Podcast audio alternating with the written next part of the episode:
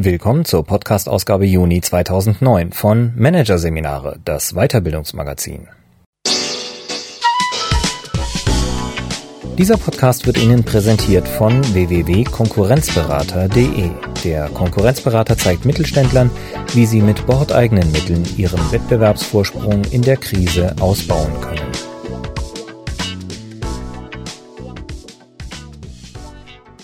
Am Ende dieser Ausgabe hören Sie noch ein paar kurze Hinweise auf weitere Podcasts aus dem aktuellen Heft. Doch zunächst Marketing für Trainer.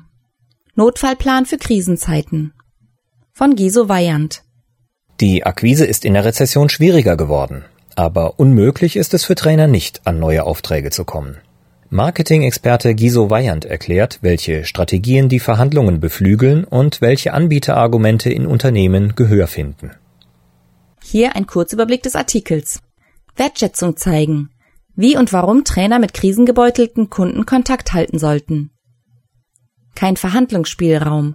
Warum der Tagessatz unantastbar ist. Flexibel sein. Warum sich neue Vertragsmodelle lohnen.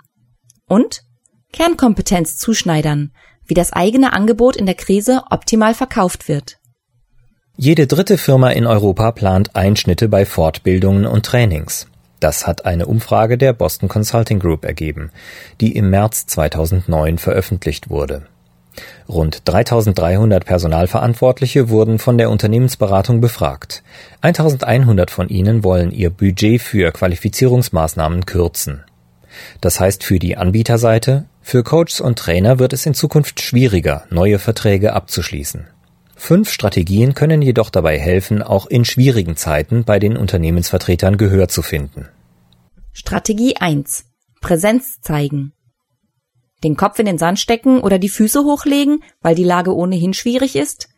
Das ist das Schlechteste, was Trainer und Berater derzeit tun können. Im Gegenteil, sie sollten potenzielle Kunden ansprechen und Präsenz zeigen, auch wenn aktuell kein Auftrag in Sicht ist.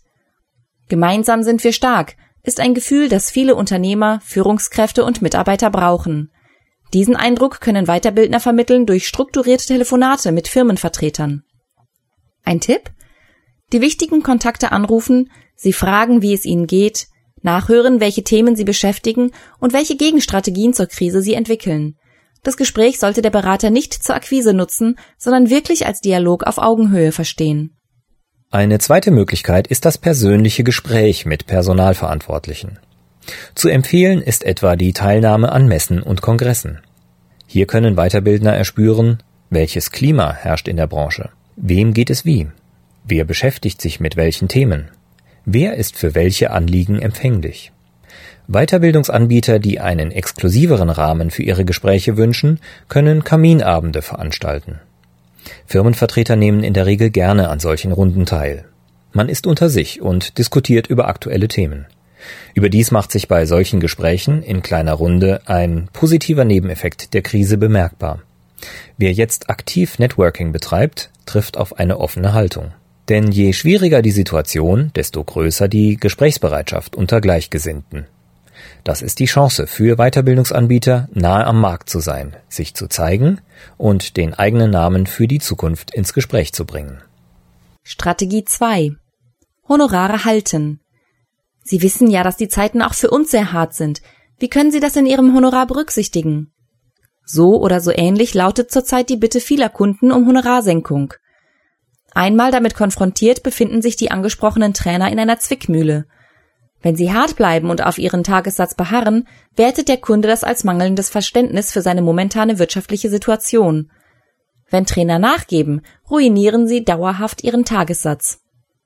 Dieser Falle können Anbieter entkommen, indem sie sich über das eigentliche Bedürfnis des Kunden Gedanken machen. Im Wesentlichen gibt es zwei Fälle. Erstens, der Kunde hat wirklich wirtschaftliche Schwierigkeiten. In diesem Falle macht der Kunde, der um Preisnachlass bittet, seinem Geschäftspartner ein großes Kompliment. Trotz des aktuellen Engpasses, in dem er sich befindet, möchte er weiter buchen. Weiterbildner sollten sich in einem solchen Fall für das in sie gesetzte Vertrauen bedanken und signalisieren, dass man gemeinsam eine Lösung finden kann. Diese kann zum Beispiel in einer flexiblen Zahlungsmodalität liegen. Heute kaufen, nächstes Jahr bezahlen. Das gibt es bislang nur beim Kauf eines Fernsehers. Warum nicht auch für Beratungsleistungen? Der Trainer erhält das volle Honorar, den vollen Auftrag, nimmt aber eine spätere Zahlung in Kauf. Das ist ein großes Zugeständnis, das der Kunde als positives Signal wertet. Wichtig für den Trainer, er hat sein Honorar nicht verändert, vom üblichen Mengenrabatt bei der Buchung mehrerer Tage einmal abgesehen. Dieses Vorgehen macht sich spätestens nach der Krise durch stabile Preise bezahlt. Eine zeitweilige Honoraranpassung, also in einem Jahr 30 Prozent weniger und im Jahr darauf wieder das alte Honorar oder sogar eine Steigerung, ist in dieser Situation nicht empfehlenswert. Von einem solchen Deal berichtete erst kürzlich ein renommierter Hamburger Organisationsberater. Er arbeitete knapp ein Jahr zu einem wesentlich niedrigeren Honorar, für die Folgejahre wurde ihm jedoch vertraglich eine deutliche Steigerung versprochen. Als der Ansprechpartner im Unternehmen wechselte, fühlte man sich dort indes nicht mehr an die Vereinbarung gebunden. Zweitens. Der Kunde hat ein größeres Sicherheitsbedürfnis. Häufig befinden sich die Firmen, die um Rabatte bitten, noch nicht in einer wirtschaftlich bedrohlichen Situation. Aber sie sind verunsichert und haben deshalb ein drastisch erhöhtes Sicherheitsbedürfnis. Der Kunde selbst weiß nicht, wie sich seine Auftragslage entwickeln, wie lange die Krise andauern und wie sich das Klima im Unternehmen verändern wird. Der erste Impuls in dieser Situation, Geld, das ich nicht ausgebe, schafft mir Freiraum. Allerdings hat das Unternehmen den Wunsch nach Beratung, Training oder Coaching. Sonst würde es nicht bei Weiterbildnern nach Angeboten fragen. In einem solchen Fall ist es für Trainingsanbieter hilfreich, wenn sie sich eines klar machen. Ein niedrigeres Honorar wird dem Kunden mittelfristig kaum Sicherheit geben. Will der Reeder eine sensible Fracht verschiffen, heuert er den besten Kapitän an, niemals den billigsten. Also ist das die Chance, um zu zeigen, dass man der beste Kapitän ist. Strategie 3. Das eigene Geschäftsmodell flexibel halten. Die derzeitige Unsicherheit fordert viel Flexibilität von Organisationen. Umsätze sind weniger planbar, sicher geglaubte Kundenbeziehungen brechen ein, Sorge und Angst reduzieren die Handlungsfähigkeit. Mit anderen Worten, enorme Flexibilität und Reaktionsgeschwindigkeit sind erforderlich, um den Tanz am Rand der Klippe unbeschadet zu überstehen. In dieser Situation wirken Berater mit den immer gleichen Leistungen und denselben Vertragsmodellen ein wenig befremdlich. Wenn Sie aber ähnliche Anpassungsfähigkeit wie Ihre Kunden zeigen, begeben Sie sich emotional ins gleiche Boot und erhöhen so die Chance eines Auftrags. Was heißt das konkret? Eine Möglichkeit, die eigene Anpassungsfähigkeit zu beweisen, sind flexible Vertragsmodelle. Das häufigste Vertragsmodell ist der Vertrag über ein Zeitkontingent, zum Beispiel 30 Trainingstage in einem Jahr. Das ist dem Kunden nun zu unsicher. In Dreitagespaketen zu arbeiten, ist indes für den Trainer von erheblichem Nachteil. Eine mögliche Lösung? Ein Trainingsabo einführen, das sich nach fünf Trainingseinheiten automatisch um fünf weitere verlängert. So kann der Kunde das Volumen anpassen und der Trainer muss nicht permanent nachverhandeln. Eine weitere Möglichkeit könnte ein Sonderkündigungsrecht nach der Hälfte des Pakets sein. Die wird zwar in den seltensten Fällen genutzt, erhöht bei dem Kunden aber das Gefühl von Sicherheit. Eine zweite Möglichkeit, dem Kunden entgegenzukommen, sind individuell zugeschnittene Leistungen. Dafür muss sich der Anbieter zuerst zwei Dinge klar machen. Was bewegt die Zielgruppe in der Krise besonders? Wo drückt der Schuh am meisten? Auf der Grundlage dieser Fragen können Berater maßgeschneiderte Angebote entwickeln. Einige Beispiele. Callcenter müssen ihre Kosten senken, aber die Qualität hochhalten. Aufgrund neuer Technik und größerer Erfahrung lässt sich die gute alte Heimarbeit wieder einführen, unter dem neuen Begriff Homeshoring. Wie kann das gelingen? Ein Beratungsthema, mit dem sich neue Kunden gewinnen lassen. Für Automobilzulieferer wird ein einwandfreies Key Account Management zur Überlebensfrage. Hier liegt die Chance für einen Vertriebstrainer, die Key Accounter in der Praxis zu begleiten und so Abschlüsse sicherzustellen. Aufgrund von Kurzarbeit und Entlassungen verschlechtert sich das Arbeitsklima. Die Kernführungskräfte tragen somit eine doppelte Belastung. Das ist die Chance für einen Coach, die Arbeitszufriedenheit und damit die Qualität im Unternehmen durch gezieltes Coaching zu verbessern. All das gilt natürlich nur unter einer Voraussetzung. Der Leidensdruck des Kunden muss mit Hilfe der Kernkompetenz des Trainers zu lösen sein.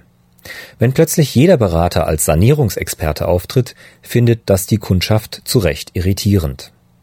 Passt das Thema aber zum Leistungsspektrum des Anbieters, lohnt es sich für ihn, auf sich aufmerksam zu machen. Eine weitere Möglichkeit für Trainer, sich jetzt flexibel zu zeigen, liegt im Angebot von Zusatzleistungen für Stammkunden. Einige Berater, Trainer und Coaches machen derzeit eine interessante Beobachtung.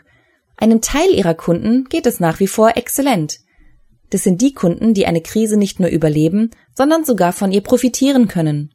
Es kann sich daher lohnen, intensiv mit allen bestehenden Kunden zu sprechen und herauszufinden, wer sind diese Krisen-A-Kunden? Was brauchen die zusätzlich? Wo kann man ihnen noch unter die Arme greifen?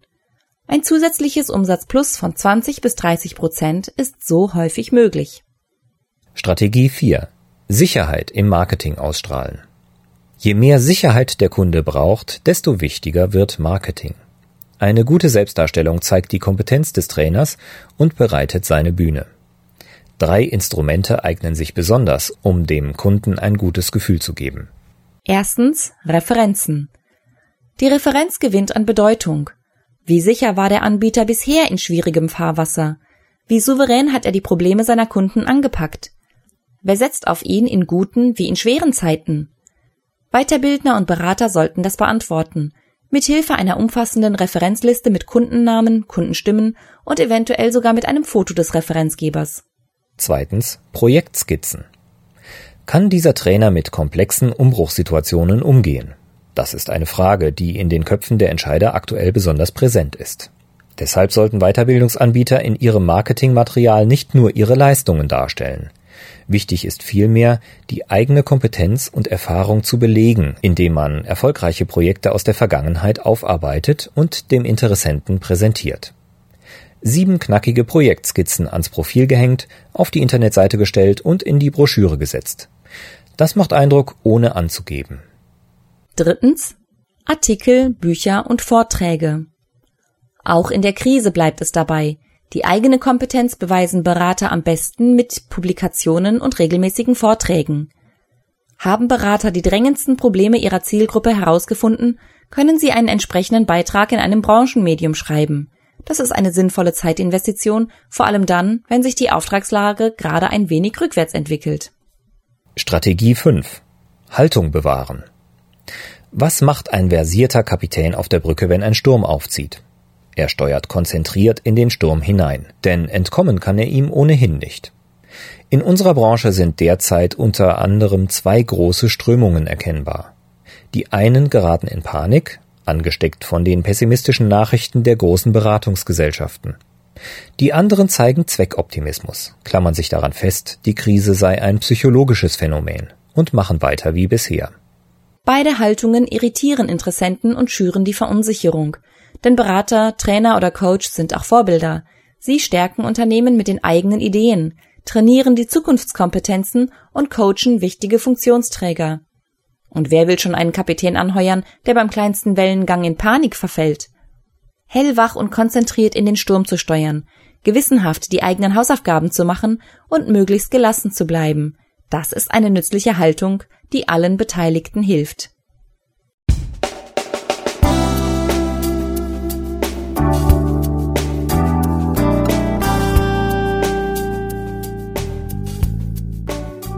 Sie hörten den Artikel Marketing für Trainer.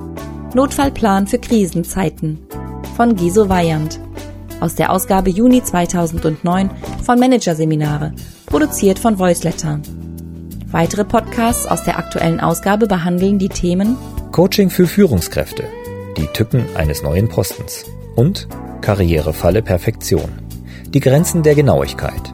Weitere interessante Inhalte finden Sie im Internet unter www.managerseminare.de.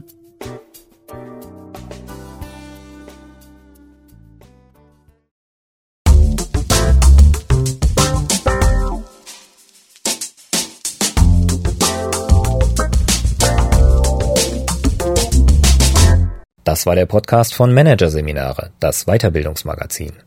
Ausgabe Juni 2009. Dieser Podcast wird Ihnen präsentiert von www.konkurrenzberater.de. Konkurrenzanalyse als Navigationssystem für den Mittelstand. Übrigens, mit unserem neuen Beratungskonzept entwickeln wir für Sie innerhalb von 24 Stunden einen strukturierten Einstieg in eine professionelle und systematische Markt- und Wettbewerbsbeobachtung. Weitere Informationen finden Sie unter www.konkurrenzberater.de